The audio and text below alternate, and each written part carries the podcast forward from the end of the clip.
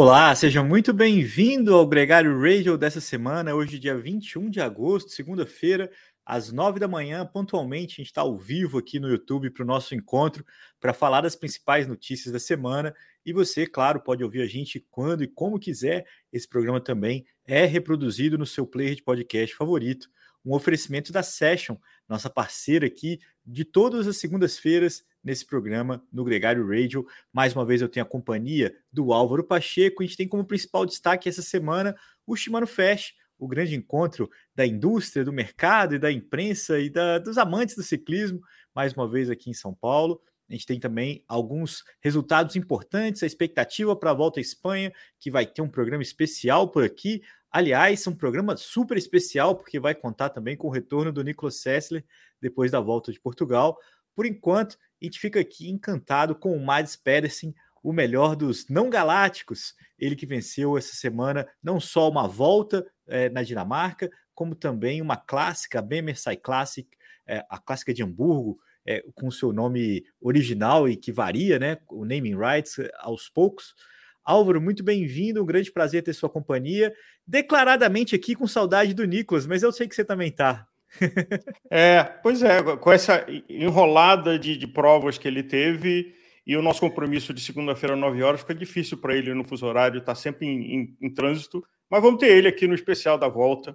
É, aliás, aproveitando falando de campeão, uh, o Vanderpool que estreou esse fim de semana numa quermesse é, uniforme de campeão mundial, e entrou na onda da bermuda branca do Renko. Ah, mas era, é... era claro, era claro que ele usava. Ele usava essa bermuda com, com a roupa de campeão holandês, né? Quem não se lembra.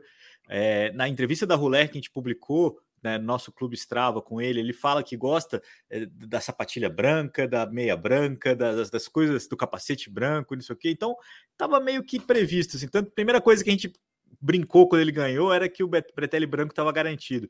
Agora, a dúvida, Álvaro, é se a gente vai, que a Kermesse a gente, né, é um evento festivo, né, às vezes até combina o resultado ali, a dúvida é se ele vai fazer igual o Renko, vestir o branco só para os dias especiais, para os dias que tiver com a faca nos dentes, né, porque é, que é legal. Vamos assistir. É, e lembrando que Kermesse, depois do Tour de France, é uma coisa que acontece muito na Europa, que são provas, por exemplo, a, a Copec teve uma Também. prova onde ela foi fazer a última volta sozinha, combinado, como se ela tivesse escapado. Então, são eventos de entretenimento e também de receita para o atleta. Então, não são corridas disputadas, são festas. Né? É. E, e é, é, é, é, tradicional, e muitas vezes muitos ciclistas ganham mais dinheiro nessa sequência de quermesses do que de salário do ano. Hoje mudou um pouco, mas no passado. É, no passado isso era muito. Então, eu, eu, acho que era, eu acho que é mais ou menos isso. É, é parecido com o Champs-Élysées com a final da, do Tour de France, onde hoje, hoje não se briga pela geral, hoje não tem, né? Tem, tem todo um evento que se construiu, acho que não nasceu assim, né? Isso foi uma construção. As quermesses também. Eles começaram a entender que valia a pena brincar e, e, e fazer uma, uma, um evento que todo mundo se divertisse e não necessariamente corresse risco, né? Porque o grande problema é cair, é, é se expor demais numa prova como essa, quando eles combinam os resultados. Mas é engraçado que às vezes o, o voltista bate no sprint, o, o, velocista, né? Algumas coisas são curiosas. Detalhe, Álvaro, para a Lotto Copec que você citou, que também não usou o tradicional bretelle preto, né? A parte de baixo da, da roupa dela é um azul escuro na cor da SD Works. E, e, então, assim, a, os dois campeões mundiais estrearam rompendo aí, vamos dizer, as regras. E, e tanto justifica essa coisa da Kermesse que o Jasper Philipsen correu com o Vanderpool usando a camisa verde que ele ganhou no Tour. E a Demi Vollering correu com a Copec com a camisa amarela que ela ganhou no Tour também. É uma grande festa. Peter Saga, inclusive, ganhou uma delas esses dias lá na França também. É, é, é uma coisa curiosa e que tem, tem parte, né? Faz parte da, da, da mítica do ciclismo, é, essas quermesses, tanto na França quanto na Bélgica, né? Quermesse é um nome mais belga, né? Mas Sim. os eventos pós, os critérios, né, pós Tour de France, é, são também muito comuns na França, na Holanda também. Aproveitando, é, já está no ar há algumas semanas, mas eu só consegui assistir nesse fim de semana, a recomendação de ver o filme do Mark Cavendish lá na Netflix. Ah. É, vai um spoiler aqui, e que o filme acaba em 2021. Eu estava doido para ver o filme até as cenas inesquecíveis e emocionantes de 2023, mas o filme acaba em 2021. Mas é um ótimo retrato dele. É um cara muito polêmico. É. É, e o filme é, é, generoso com ele. Uh, mas ele também abre o coração. Ele fala de temas muito íntimos e sensíveis. Uh, então, é, vale assistir é, para é, quem não viu. É legal quando esses documentários não, não são tão ficção, né? Que é até uma crítica ao do Tour de France, né? Que ele é uma história, um enredo muito bem amarradinho e que uhum. quase não passa a realidade, né? O do Cave também namora isso, e, mas é bem real também. É, eu confesso para você que, conversando com as pessoas, eu assisti o documentário e cochilei uns pedaços, então eu tenho que assistir porque tem alguns detalhes que eu deixei escapar ali. É, claro que a história dele a gente já conhece, conhece há muito tempo, mas sem dúvida é, é recomendável e até ver mais de uma vez, porque os detalhes são muito legais, né? As imagens dele ganhando na Champs-Élysées, é, os detalhes da comemoração, da, as coisas que estão ali bem discretas, né? Em cada mensagem é, é, um, é um lucro muito grande de um documentário como e, esse. E um tema recorrente, né? O que, que acontece quando você deixa de ser o melhor do mundo? Você é o melhor do mundo e você deixa de ser o melhor do mundo e você, para você, você continua a mesma pessoa, porque não é um processo assim que vira uma chave ele vem devagarzinho até a hora, e acontece com vários atletas. Tá? A, a Anemic, que se aposentou esse ano, o Sagan, uh, é. Valverde, que aposentou e não aposentou. Assim, ele traz esse subtexto da vivência do Cavendish de 2011 até 2021, aonde ele foi o melhor do mundo, o, o míssil é, lá Man, da, da, Ilha Mans, de da Ilha de Mans, uh, para ser o cara com uma doença que tem dificuldade de ficar na roda. Então, assim, é. Sobre várias dimensões, recomendo. É, é, é, é, engraçado porque ele sempre foi muito prepotente, né? E, e um pouco da, da fome que ele tem de vencer está é, tá associada com essa prepotência. Então, ele foi um cara é, muito. O começo de carreira dele era muito difícil de ser simpático ao Kevin. Né? Ele era uhum. implacável, mas era meio nojentinho, assim, né? Tipo, arrogante demais. Então, é, não chegava. É, associava, né? É, no, a verdade é que ele nem era tudo isso, ele era só um cara, uma grande estrela, né? E, e com muita Sim. pressão e com muita fome, né? A, a, o Sprinter tem muito disso, né? De ser um cara que briga por tudo e que, que quer mais do que os outros, e que isso acaba sendo um cara é, que acaba arrumando muito encrenca, né? E depois ele teve que. Uma coisa muito clara, tem duas, duas histórias do Kevin que demonstram isso claramente. Primeiro, quando ele rompeu com o Greipel, né? O Greipel e ele eram os velocistas da HTC e ele achava que ele era muito superior ao, ao, ao Greipel. E ele falava assim: o Greipel é um cara para ganhar na Turquia. E eu sou o cara para ganhar no Tour de France. Ele falou isso. Assim, o Greipel é o tipo de velocista para ganhar lá. E depois ele teve que ir para lá. Depois ele teve que ganhar lá. Teve a, a, volta dele na Quick Step, inclusive. Foi lá, na Turquia. Foi lá. Então ele teve que engolir. E por uma ironia do destino, a vaga dele do Tour aconteceu porque o Greipel, se eu não me engano, teve um problema de joelho, que estava na Quick Step também. Não, não, não. A, a, aí o Greipel fez a carreira dele toda na Loto, é, ganhando no Tour de France ano após ano. Foi, foi muito mais regular do que o Cavendish na carreira, o André Greipel, é, e claro, ganhava aonde fosse, né? E o Cabe, que achava que ia ser um cara só dos grandes palcos, teve que fazer essa, esse retorno. É, é ele, ele na, na Quick Step, né, ele tinha como grande é, contraponto ali o Fábio Jacobsen, né, que foi toda a polêmica de 2022, que o Sim. Lefebvre bancou o holandês e deixou o Cavendish de fora.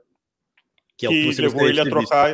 É, é. E, e, ele acabou indo para Astana esse ano para poder voltar a correr o Tour de France, né? E aí. E eu acho que, quem sabe, o ano que vem, eu não sei até que ponto ele não vai ter coragem de, de, de correr.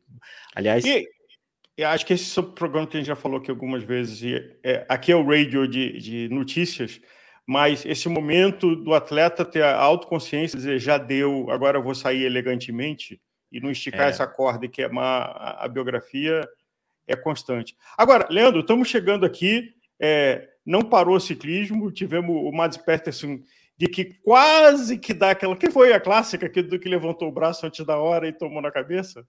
O, o, quase, né? Mas ele, mas ele venceu da, de uma maneira muito bonita, né? Saltando. Eh, tinha uma fuga, né? A gente já tá falando do final, né? O último domingo, né? Essa semana, né? A gente teve, chegou a ter cinco provas ao mesmo tempo, né? Isso foi, foi uma semana muito rica de competição, oportunidade para muita gente que não tinha vencido, ou de equipes, né? Como a Arqueia, que, que precisa fazer melhor, né? Ganhou, a Arqueia ganhou com o Luca Mosato, ganhou com o Champucin, é, fez um quarto lugar que muitos, muito, com muitos pontos com a Arnaud Demarque chegou agora esse ano mas na BMSI Classic, que é essa prova que você está falando aí, na Clássica de Hamburgo, e tinha uma fuga, né? Eram três caras fortíssimos na ponta da prova e, e, um final de prova muito nervoso ali, tinha muito obra, uns gradis estreitos e o pelotão perseguindo. É, é uma prova que classicamente traz para o sprint, né? Então muita gente acreditava no sprint e o Mads Pedersen saltou do, do pelotão que vinha desse sprint, alcançou essa fuga e quando o pelotão é, chegou e foi na risca que pegou, neutralizou a fuga, né, não foi suficiente para ganhar dele. O Danny Van Poppel ficou em segundo, foi o cara que chegou batendo no guidão ali, porque teoricamente foi o melhor velocista, mas não teve essa capacidade do Mads Pedersen, né, Álvaro? Tanto Elia Viviane em terceiro, né, o veterano da equipe Ineos, e o Arnaud Demar em quarto. É, eles apostaram demais no sprint, o Mads Pedersen antecipou. O mais incrível é que ele tinha vencido um contrarrelógio dias antes para ser campeão da volta da Dinamarca, Álvaro. Esse é um cara de 27 anos, todo mundo lembra dele porque foi um campeão mundial precoce, né? É, com 23 anos ele foi campeão mundial e, e, ele vem a cada ano subindo na carreira. Esse ano ele ganhou na Paris-Nice, ganhou no Giro de Itália, ganhou no Tour de France, é, faz uma temporada com sete vitórias, é algo é, relevante, né? E que poderia ter vencido muito mais. A brincadeira, inclusive, que dá nome ao episódio, é que ele é o melhor dos não galácticos, né? Porque ele foi é, é, quarto, né, terceiro e quarto, quinto nas principais provas do ano, aquelas onde a briga ficou entre o Vanderpool, o Pogacar e o, o Mathieu Vanderpool, eh, Vanderpool, Van Aert e Tadej Pogacar, ele estava ali sempre na briga, sempre na expectativa, inclusive no Campeonato Mundial, né? Sim, Glasgow ele estava ali no, no sobrevivente, nos quatro sobreviventes e foi quarto. É uma temporada é... incrível para ele. Eu acho que merece, que é inclusive a, a, as nossas as nossas observações aqui, citando né, esse, esse, essa temporada que ele faz. E, e, e um cara que, que, que, coloca o seu nome na história. Esse ano ele se tornou é, parte daquele grupo de ciclistas que já venceram etapa no Giro, no Tour e na Volta. Né? Ele ganhou a Volta ano passado.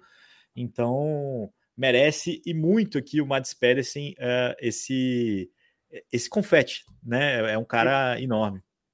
E para quem quiser, tá lá no Reels da Gregário, nos stories também, a cena da, do último quilômetro, é, sob alguns ângulos diferentes. Sim. Então, quem não viu, corre lá no stories, é, no, no, Instagram da Gregário, que tá lá a cena é, vista de cima. O que tá no, no Reels é vista de cima e no stories tá outras visões laterais. E se você lembrar do que rolou na Dinamarca, né, a prova que ele ganhou na geral, vencendo a crono final, é, ele foi para o sprint com os, nos sprints macios e foi superado pelo Fábio Jacobsen nos dois sprints. Né? Então é, é uma questão de, de entender o limite dele, de qual, qual o melhor estilo para ele vencer. É um bom sprinter, o Mads Pedersen, não é tão especialista quanto os seus rivais, então acaba que, que é, é, tem que usar a tática, tem que usar a inteligência, né, Álvaro? Não é sempre força bruta. Nessa prova da Dinamarca, só fazendo um apanhado aqui de alguns resultados, né? o Soren Warenshold, o ciclista da equipe UnoX, ganhou a primeira etapa fazendo exatamente, ou melhor, não exatamente, mas fazendo tipo o que ele fez, antecipando a chegada e conseguindo cruzar a linha de chegada antes ali dos velocistas. E o companheiro de equipe dele, o Skelmos, é, ganhou mais uma vitória é, nessa temporada, ganhando também uma vitória de etapa, chegou a liderar a prova, mas não defendeu o título na prova de contrarrelógio um último, é, uma última informação da BMSI Classic, né, para a gente poder seguir, é que o Arnaud Deli ficou em sétimo, né, o ciclista jovem, promissor da equipe é, Lotto, né, Destiny, que tinha vencido duas provas essa semana, a Pole Normandia e o Tour de Leuven, e são, ele tem uma característica, Álvaro, de ganhar as provas de categoria, é, nível 1.1, e nas provas Voltura ele ainda não conseguiu, assim, se emplacar, emplacar de vez esse jovem ciclista belga, um touro como ele é, é, apelidado, é um cara que ainda vai ganhar muito, mas ainda não, não chegou a hora. E em Burgos, o Roglic, né? esquentando as apostas para a volta. Foi uma vitória bonita. Foi, acho que das, das, das, provas dessa semana, a volta a Burgos foi a mais interessante, né? Pela presença dos caras que vão é, correr a volta. A gente lembra aqui que a gente vai falar especificamente da Volta é, num programa especial. Então, se você achar que a gente está falando pouco aqui, saiba que a gente vai falar mais. Mas na Volta a Burgos, até por ser na Espanha também, né? a gente teve ali é, a participação não só do Primus Roglic, que ganhou duas vitórias de etapa, como a, talvez o principal nome do ciclismo espanhol hoje, o Oyer Lascano, é, entre os classicômonos, né? Entre uma, uma revelação é, ganhou também uma vitória de etapa. A outra vitória, a primeira, ficou com o Molano, colombiano da UAE, que voltava de lesão, bateu o sprint e também vai para a volta no time fortíssimo da UAE. Aliás, o start list da Volta à Espanha é um start list que não deixa de ver nada para as outras três grandes voltas, talvez até é, pode ser considerado até um pouco melhor, se você pensar que está ali reunindo o campeão do Giro, o campeão é, do Tour de France da mesma equipe, né, o Primus Roglic e o Jonas Vingegaard, é, tem o Henkel Evenepoel brigando também pelo título, tem o Ayuso da UAE no tridente, né, junto com o João Almeida e o Jay Vine. Então, assim, é um time muito, é uma escalação muito interessante para a volta à Espanha. Boa parte desses nomes tiveram em Burgos, Álvaro. Exceção feita ao Adam Yates, né, que fechou o pódio, né, atrás do Vlasov, que também vai para a prova. O Adam Yates ficou de fora da convocação da UAE. Uma pergunta para vocês, você e Nicolas responderem no especial da Volta, é a, a, dentro da Jumbo, né? O, ah. o Roglic é, ficou que estava marcado para ele focar na Volta, aí de repente vê o Vinga e fala, ah, eu também vou. E aí na hora que você olha o start list do post oficial da Jumbo, o nome do Jonas vem em primeiro, o nome do, do, do Primos vem em segundo. Então, é, mas acho é... que vamos deixar isso aqui para o especial Volta que você e Nicolas vão discutir. Eu não sei qual ouvinte que falou disso com a gente. Todo mundo vai lembrar que antes da Volta da, do Tour de France, eu defendia a presença dos dois no Tour de France. Né? Eu acreditava que a estratégia podia ser é, promissora com os dois líderes. Né? Se você pensasse no embate direto com o Tadej Pogacar, você teria ali uma variação tática, enfim. Eu acreditava nisso até o momento que o ouvinte me chamou a atenção do, do distúrbio, né? do burburinho que isso causa. Você saber quem que tá mandando no time, quem que é o líder. E esse burburinho a gente vai viver na volta. Né? É, é no Tour de France a gente ganhar. teve com Copec e Vollering, uh, mas que aí as duas estavam muito afinadas, né? Uma guardou então, a camisa até o último momento para entregar para outra. Né? A Demi Vollering e a Lotto Copec, talvez a Lotto Copec até é, mostrou que pode brigar por uma volta no futuro próximo, mas ela no fundo, ela reconhecia a Demi Vollering como uma voltista, eu acho, a impressão que eu tenho. Elas sabiam que a Demi Vollering era a melhor carta para as montanhas. No, nesse caso, a gente não sabe, porque é o campeão do Giro, o tricampeão da Volta, né, o Primus Roglic, e o Jonas Vingegaard, bicampeão do Tour de France. É difícil saber é, quem que vai estar tá melhor. É uma, um, um cardápio, né, um roteiro é, propício para essa variação, porque larga com contra-relógio por equipes, é, depois a gente tem também é, contra-relógio individual. É, tem muitas etapas com chegada ao alto, inclusive a, a prova se define como é, etapas planas com chegada em altitude. Eu nunca tinha visto isso, porque é uma etapa realmente plana com final com uma subida. Então, chegadas potentes, né? Chegadas e claro, é, montanhas altíssimas. A gente vai ter o Angliru, vai ter o Tourmalet, vai ter uma última etapa que é oito sequências de subida categoria 3, então é uma, uma etapa dinâmica não necessariamente é, as subidas de cabra, né, tão tradicionais é, no passado recente da Vuelta. Então, é, vai ser uma, uma prova muito emocionante e, e que vale cada um dos comentários sobre ela. Hoje, nessa segunda-feira, estão tendo as confirmações das escalações, né? Então, as equipes estão confirmando seus times oficialmente. A gente tem aí a, a, equipe do Henkel Vanepoel apostando completamente nele. É um time é, cascudo, com ciclistas, o Matteo Catania, o Bajoli que vai sair, o Jan Hirt, que é um veterano também, o James Knox. Então, assim, é, não tem outra. É, se o Renko abandona, é um time para algumas fugas, porque não disputa nada além de. É, que foi o que aconteceu. É, que foi o que aconteceu no Giro, né? Sim, é, aí você pensa. A, a equipe apostou tudo. Inclusive, supostamente a novela Ineos se fechou e ele disse que segue, que é, é fiel ao contrato e que segue na Quickstep. Agora vamos ver o que, que acontece na Volta e se ele não muda é, então, de ideia, ou se eventualmente tem fusões de equipes, aí tudo é especulação. Fiel ao contrato é, significa que ele vai aceitar, ele vai aceitar o que ele colocou no papel, inclusive as regras de distrato, né? tipo, se hum. for bom para todo mundo, é, é, tá no contrato, né? É, então, assim, eu, eu também acho que isso não é para esse ano, não é para 2024, esse movimento do Renko com a Ineos. A, a, sensação que eu tenho é que você vai ter que esperar um pouquinho mais. Por isso que ele, em primeiro momento, ele ficou muito nervoso com esse burburinho. E, e ele deu uma entrevista muito legal, né, para Lanterne Rouge, né, e que recomendo também, porque se mostrou ali, inclusive com João Almeida, foi muito mais é, verdadeiro, muito mais empático o, o Henker Van Der Poel é, uma das grandes estrelas para essa edição da Vuelta, Álvaro. Vamos ver, inclusive, o atual campeão, né? Acho que isso é também um fator que engrandece esse evento. A expectativa é enorme, eu acho, para essa volta, apesar de que sempre, né? A, até a gente, né? Já chega na volta um pouco mais cansado, né? Você já fez o giro, já fez o tour.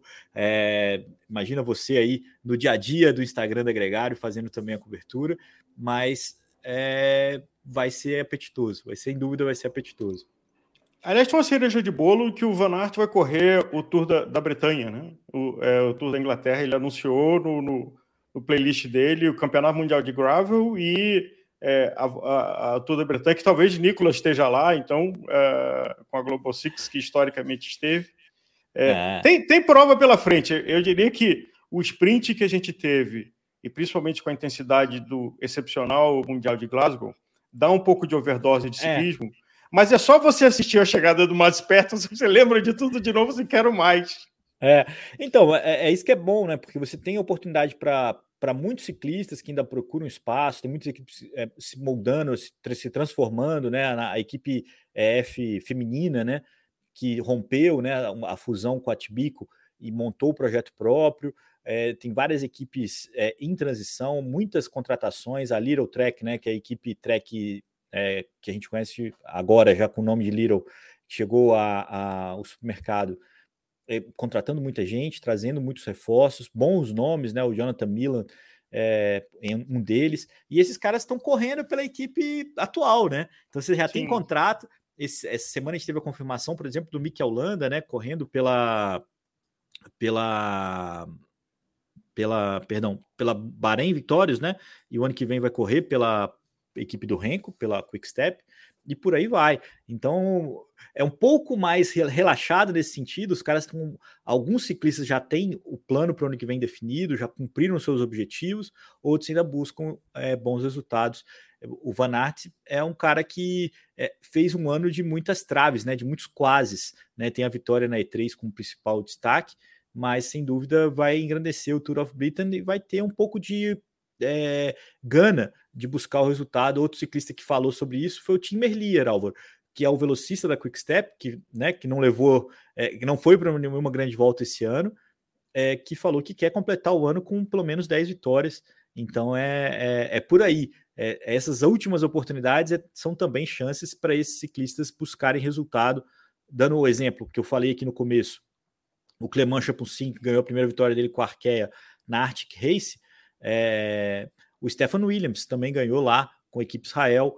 O Michele Gasoli, da equipe Astana, que ganhou pela primeira vez depois de voltar da suspensão por doping. É, e o Alberto Dainese, é, o italiano da DSM, que já está de contrato com a Tudor para o ano que vem. Então, uma, é sempre uma grande chance para você poder é, buscar um resultado nesse final de ano. Tem muita prova rolando. Só para complementar o que passou, é, a última prova que a gente não tinha falado ainda foi o Tour do Limousin, é, a vitória do Romain Gregoire, o jovem ciclista da FDG, uma prova que teve a presença do Vini Rangel com a Movistar, né? É, ele trabalhando ali, teve um papel é, muito é, de gregário nessa prova, e vitória também do Hugo Page de etapa com a Intermarché e o Luca Mosato também da Arkea. Olha só o quanto que essa semana foi boa para a Arkea, é, uma equipe que só tinha quatro vitórias da temporada, conseguiu duas é, importantes, né? Então, é, e um bom resultado também com o Demar, que chega para reforçar a equipe nesse meio do ano. Essa semana, Álvaro, a gente tem outros dois eventos que têm destaque, três na verdade. É, o Renew Tour, o antigo é, Eneco Tour, ou Tour do Benelux, né, o Bink uhum. Bank Tour passado, é uma prova que vai reunir é, os principais velocistas da atualidade, é, os que sobram, né, os que, os que não couberam nesse start list, vão correr o Tour da Alemanha, inclusive o Mads Pedersen. Então são duas provas de uma semana importantes para quem não vai para a volta à Espanha. E o Tour de l'Avenir, que também vale citar aqui, é, o Tour de l'Avenir reúne os, as grandes promessas né, do futuro é, do ciclismo. Alguns já correm no Tour né, e, e, podem agora correr também. Antes não podia, mas ah, recentemente eles permitiram. Então é sempre é, interessante a composição desses ciclistas. É, o Stone Mité que era um dos favoritos, abandonou na primeira etapa, um tombo, mas é uma prova bem aberta, bem interessante. É, a gente vai transmitir, inclusive, na The Sports, tanto o Renew Tour, né, o, o Eneco Tour, como as duas últimas etapas do Tour de l'Avenir. É, eu vou estar junto com o Sidney White nessa transmissão, sempre uma oportunidade. O ano passado, por exemplo, a gente transmitiu a vitória do Kian Edbrooks, o ciclista que agora vai correr a volta da Espanha com a equipe Bora. É uma equipe que vai muito forte para essa volta à Espanha também. É claro que o protagonismo está centrado na Jumbo Visma, na Quickstep e na UAE, mas a Bora também chega para a volta à Espanha com um bom time. Uma última conexão aí é, do Tour de l'Avenir é, com o ciclismo World Tour é o Mikkel Hasman, o ciclista alemão da Jumbo Visma, é, ciclista que é, foi pódio ano passado da, do Tour de l'Avenir e correu o Giro de Itália esse ano pela equipe Jumbo Visma, foi pego no antidoping, Álvaro. Normalmente as notícias de antidoping a gente pegava antes da, na semana antes do Tour de France. Esse ano passou é. o Tour de France, pipocou um monte de notícia aí de doping. É, o Hasman está enrolado, já foi afastado pela equipe Jumbo Visma, é uma situação sempre muito complicada, mas tem direito à conta-prova, tem direito a recurso, né? Então a gente aguarda também para ver o que, que vai, vai rolar com, com esse jovem ciclista alemão. E uh, se tudo der certo, na quarta-feira tem um especial, uh, você e Nicolas falando da volta. E aí estamos aqui correndo em cima da linha de é. um monte de coisa, a agenda do Nicolas. Não mas... gravada, a gente tem sempre um medinho, mas o plano é esse. Na quarta-feira a gente publica um episódio sobre a Volta à Espanha, detalhando o start list, mapa e o Nicolas que vive na Espanha. É, vai trazer bastante coisa é, é especial para a gente sobre isso. E na sexta tem episódio novo por aqui. É, mas a gente não está terminando o programa, não, hein? Primeiro, porque tem que falar que o Nicolas andou muito na volta de Portugal, é, fez lá, disputou os sprints, né? O, o nosso Rocket Pocket brasileiro, hum. e também andou nas fugas nas etapas de montanha, conseguiu um quinto lugar ali, muito valioso. É, uhum. Eu cito aqui até o, a página que, que eu sigo lá, o País do Ciclismo no Instagram, que falou que encheu a gente de orgulho é, reproduziu talvez o melhor resultado para a gente desde as participações do Cássio Paiva, que venceu em 92, né? É, foi também é, sempre muito protagonista na volta a Portugal. E o próprio Cássio Paiva pra, parabenizou o, o Nicolas Sesser pelo resultado dele, terminou a prova na 25 colocação na classificação geral, com a Global Six, um time que só tinha praticamente três ciclistas ali ao longo da, da maior parte das etapas. A vitória ficou com um suíço de 30 anos, o Colin Stussy. O cara conseguiu os principais resultados da carreira dele, Álvaro. Uma vitória de etapa e a classificação geral. É, foi o grande campeão desde 2001. Um suíço não ganhava a, a volta a Portugal. Vinha sendo né, um, um, um núcleo muito é, aportuguesado, ou de equipes portuguesas, pelo menos, né? É, e esse ano abriu um pouco mais, até pelos recentes escândalos que tiveram por lá, né? As equipes estavam enroladas, abriu espaço aí para um ciclista que corre pela equipe Vorarlberg. É, também foi a primeira vitória da equipe nesse ano. A gente estava falando aqui do quanto que esse calendário do segundo semestre é importante. Eles foram lá e buscaram é, não só esse primeiro grande resultado, como o maior resultado da, da, história da equipe também, não tem a menor dúvida disso. Aliás, fizemos um, um, um, programa sobre Portugal. Se você olhar no playlist, seja do seu podcast ou no YouTube, você vai achar e é. com conversas muito interessantes para quem quiser saber mais da, da grandíssima a gente vai relembrar também uma entrevista com o Cássio Paiva essa semana, porque ele correu também a volta à Espanha, fez um segundo lugar de etapa, um resultado pouco comentado, pouco a gente fala sobre isso. É, é um brasileiro numa grande volta. Aliás, eram quatro brasileiros que correram a, a volta à Espanha. É, a gente fez um podcast sobre isso que vale a pena relembrar essa semana também. Então, recomendo muito o nosso clube no Strava, a gente tem postado tantas coisas da Ruler, quanto também alguns conteúdos nossos. Então, é, é vale a pena seguir a gente por lá. Álvaro, essa semana também tem o a Copa do Mundo de Andorra, né? No mountain bike. É, talvez sem as estrelas que se desgastaram mais na, na, no Mundial, ainda é recente, né? O Tom Pidcock não deve participar, mas é sempre um evento importante. A gente lembra da caminhada olímpica, né? Também. E a gente vai acompanhar essa, essa competição também nas nossas mídias sociais. E um resultado importante, Auro, que, que vale a pena é, dividir e comemorar é, o pódio da Flávia Oliveira na USBT Gravel, uma das provas importantes aí do Gravel é, mundial lá nos Estados Unidos. Ela fez terceiro lugar num pódio com a Sofia Villafane, que é uma ciclista que tem dominado é, é, as principais provas dessa categoria, e da Tiffany Cronwell. Então, outra ciclista também é famosa, corre na estrada, corre no gravel, é campeã de tudo, é uma norte-americana, e que um pódio honroso aí para o Brasil com a Flávia, que tem cada vez mais se identificado com esse tipo de modalidade No masculino, a vitória ficou com Kinga Svensson, outro ciclista também que é, se especializou no gravel e tem conseguido ótimos resultados. É, fica aí o registro, né? O, o gravel ainda sobrevive a não ser o CI, né? Essa, essa briga ainda está no impasse. É, a, a Mariane Voz acabou de ser campeã mundial do circuito deles, né? De Copa do não é, não é, não é campeã mundial, mas campeã do circuito. E o Walter Van Aert vai tentar correr o mundial de gravel, né? A UCI tem usado muito isso, né? A força política delas para que os ciclistas de estrada prestigiem as provas de gravel e, e, e deem valor ao gravel. O, o, os nomes vão dar mais valor ao evento do que o próprio evento vai dar no, valor aos ciclistas, né? É, inclusive o campeão é, mundial de gravel, o Vermes, quase não usufrui desse, dessa conquista, porque ainda é algo é, em crescimento, em conquista. E sem dúvida o mercado norte-americano, né, o circuito norte-americano, que é alheio ao CI, né, que resiste né, ao, ao, comando, aos tentáculos da, da entidade máxima do ciclismo, ainda é mais valioso é, para os ciclistas é, da categoria. Eles notam a diferença, né? O Ulisses Abud já trouxe aqui para a gente algumas vezes é, os comentários dele é, nesse sentido, a própria Flávia Oliveira.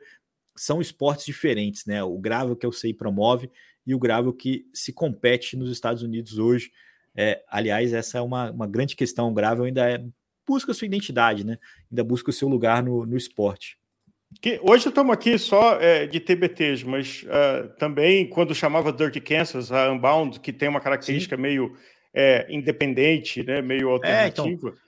e com a Marcela Told falando o famoso sofá icônico, né? Uh, tem outra pegada, tem uma coisa mais de, de raça, quase de self-supported, do mas que de uma competição com equipe. É, essa é uma questão, né? O, o Gravel que a UCI promoveu o ano passado estava muito mais próximo de um ciclocross é, marathon do que do que do Gravel que a gente viu no Dirty Kansas, por exemplo, no Unbound, na, na, nessa prova SBT Gravel que a Flávia Oliveira correu. Para a gente fechar o programa, Álvaro, a gente não pode deixar de falar do Shimano Fest, né? O nosso encontro essa semana, a gente esteve lá presente ao vivo e sempre um prazer, a gente, quase nosso contato aqui no podcast quase sempre mediado né, pela internet. Lá a gente encontrou ao vivo e essa é uma das grandes graças desse encontro promovido pela Shimano já há alguns anos no Memorial da América Latina, a oportunidade de andar naqueles corredores e sair encontrando o Márcio Mai, Murilo Fischer, Mauro Ribeiro, é, a galera da mídia, né? A gente encontrou com o Jorge Panara, o Fernando Simeone, nosso parceiro da Session, todo mundo por lá, todo mundo trocando ideia, todo mundo no, no networking e, claro, né, ajudando esse mercado que precisa de fôlego, né? Precisa de, de, de é, revigorar, né? E o termômetro é bom, assim, é. conversando com muitas pessoas, é, sejam da parte de consumidor, seja da parte de lojista ou de quem trabalha com distribuidor, montador, uh, o tráfego da feira foi superior ao do ano passado. É, mas essa é uma conversa para outros fóruns de indústria mas eu acho que foi um lugar. É, não sei se bateu o mesmo número das 50 mil pessoas do ano passado, talvez tenha até superado. É, eu não tenho esse número oficial ainda, mas sem dúvida é, o clima ajudou, né? Ano é, passado estava então frio, isso assustava. Hoje, é. esse ano estava quente, mas é, fervendo, no bom sentido da palavra, é, o nosso mercado e, e todos nós que estamos nele eu posso ter sido influenciado pelo clima, né? Porque tava um sol, tava um dia bonito, né? Da outra vez a gente foi, tava muito frio, tava chuvoso, mas achei a feira muito mais bonita como um todo, assim, é, não, não só na construção da dinâmica ali do, do village, né? Do layout, mas também da, dos stands, achei mais animado. É, vale destacar a presença da Bike Caloi, é, campeão mundial, né? Da maratona do Avancini, o do timing dessa vitória. Rui, que, que ficaram lá no fim de semana, inclusive, atendendo aos fãs fizeram uma coletiva na quinta-feira, tava a camisa, tava a medalha, tava a bike, um monte de gente tirando foto com eles, é, e também a, a bike da Swift Carbon, as duas bikes da Swift Carbon. A primeira Black, né, que, que me chamou muita atenção pela beleza e pela é, uma bike de altíssima gama, e também uhum. a bike do campeão brasileiro, do Caio Godoy, que ganhou uma personalização, ganhou uma pintura especial feita por um cara que eu não conhecia e fui recomendado por vários é, parceiros aqui da comunidade das mídias sociais da Gregário, o Juanito, é, que fez um grafismo elegante e ao mesmo tempo bem diferente do que a gente estava acostumado a ver, da, nada óbvio, vamos dizer assim, e, e, vale muito a pena conferir também a, a bike do Caio Godoy, que estava lá. No dia que a gente foi, na quinta-feira ainda não estava, né? Porque eles fizeram o pedal, o pedal da Swift onde a bike foi apresentada e depois foi levada para o Shimano Fest. Para o stand. É. é. Então, aqui acho que é uma pausa para segurar o ouvinte até quarta-feira. E se tudo der certo, você e Nicolas falando sobre as últimas informações e as apostas para a volta da Espanha, que é, promete. É, promete sempre, é sempre divertida, né? Porque a volta é, é, tudo meio que já definiu, ela, ela não tem atenção nos atletas e nas equipes de giro e de tour. É, então, historicamente, ela foi mais relaxada, mas eu acho que com casting. Esse ano, ano, não. Esse ano vai não. subir a temperatura. Você não vai ver o Renko muito relaxado, você não vai ver o Roglic muito relaxado. Não sei se o Vindiger vai para lá relaxado. É, tem o Ayuso, tem, tem muita gente correndo por fora, o próprio João Almeida, que cresceu muito nessa temporada. Então, eu acho que a Volta esse ano é, não vai ser é, tão tranquila quanto foi nas últimas, né? Assim, essa coisa de, de, de dever cumprido que, que, que, sempre foi notório. Porque já teve edições, a gente já viu, com a presença do Froome, do Contador, do Valverde, do Rodrigues, do Quintana, dos grandes nomes da temporada é, reunidos no start list. Mas uhum. o contexto era um pouco diferente. Né? Esse ano, é, os caras chegam, grandes nomes, o Pogacar é a grande ausência, vamos dizer assim, mas com uma ambição muito grande pelo resultado e, e, um percurso que permite esse tipo de ambição. Então, acho que isso vai ser legal aqui é, de acompanhar. A gente vai acompanhar no dia a dia é, no Instagram da Gregário. E, claro, é, vai trazer esse podcast para você essa semana, assim como os próximos radios vão falar bastante sobre é, a volta à Espanha, que também não é o desfecho da temporada, não. Ainda tem ainda a volta da Lombardia, tem muita coisa para acontecer é, nesse final de ano. É, aqui, citando o Álvaro só, as, os números comentários que a gente tem na participação ao vivo, o Júlio César falando do brasileiro é, na Júnior da Volta de Portugal, a gente teve também a, a, a versão feminina né, da Júnior com a Mayra Costa.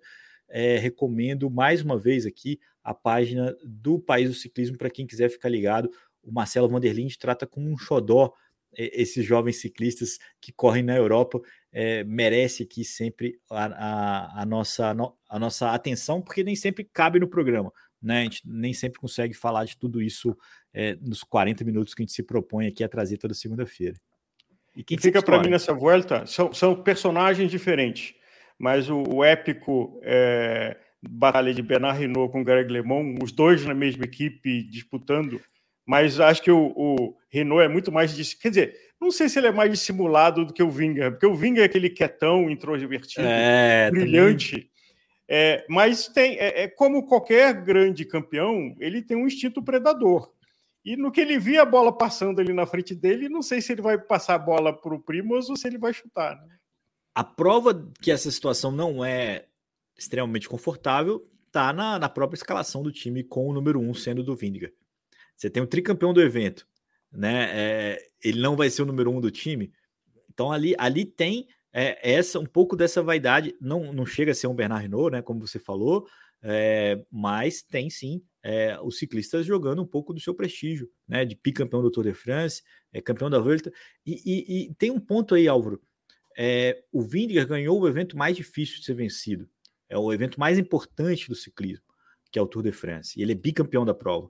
E mesmo bicampeão da prova, ele ainda segue pressionado pelaquela coisa assim, não, Tadej Pogacar não venceu por causa de A, B, C, D, E, F, G, é, desculpas. É, o Vindigar não, não assumiu é, o status que ele merece, vamos dizer assim. E uhum. talvez ele tenha a volta nessa conta. Né? Vamos ser bem simplista aqui nessa, nessa, nesse diálogo. É, o principal ciclista da temporada de estrada, ainda para muitos é o Mathieu Van Der Poel que ganhou o Milão São Remo, Paris-Roubaix e Campeonato Mundial. Sim. Entendeu? O cara, o cara foi bicampeão do, do Tour de France. O ano passado ele perdeu o prêmio Velon d'Or para o Renko, que ganhou a Volta e o Mundial. E esse ano pode perder, pode talvez nem ficar em segundo. Então, essa Volta também tem esse valor, tem essa importância é, para um ciclista como ele se afirmar no status que ele merece. Né? Então, acho que isso é, é curioso e é, é, parte do, é parte da pimenta que vai, do tempero que vai ter essa volta à Espanha. Ou seja, tem muita gente no palco se dando cotovelada. Então promete para que nós que estamos no, na plateia. A turma da pipoca agradece, Álvaro Pacheco. Pessoal, muito, muito obrigado a todo mundo que acompanhou esse podcast. É claro que a gente tem uma expectativa muito grande do que está por vir. A gente está falando aqui bastante da volta à Espanha, vai merecer um podcast especial. Se você está com a gente ao vivo aqui agora, perdeu parte desse programa, ele fica na íntegra no YouTube e fica também é, no seu player de podcast favorito. A gente agradece a nossa audiência, sempre crescente, sempre é, se formando cada vez mais consistente uma comunidade em torno é, desse podcast. A gente agradece muito e convida todo mundo a comentar aqui a opinião de vocês sobre o Mads Pedersen, sobre o ciclista que é, vem brilhando cada vez mais, mas que também, é, se ele já está nesse status de galáctico, ou se ele vai estar tá ali continuando namoro, o que, que ele precisaria para alcançar? Como, participe aqui, coloque nos comentários desse podcast o seu, sua opinião. Esse é um dos temas principais dessa semana. Um grande abraço e até a próxima, Álvaro. Até, boa!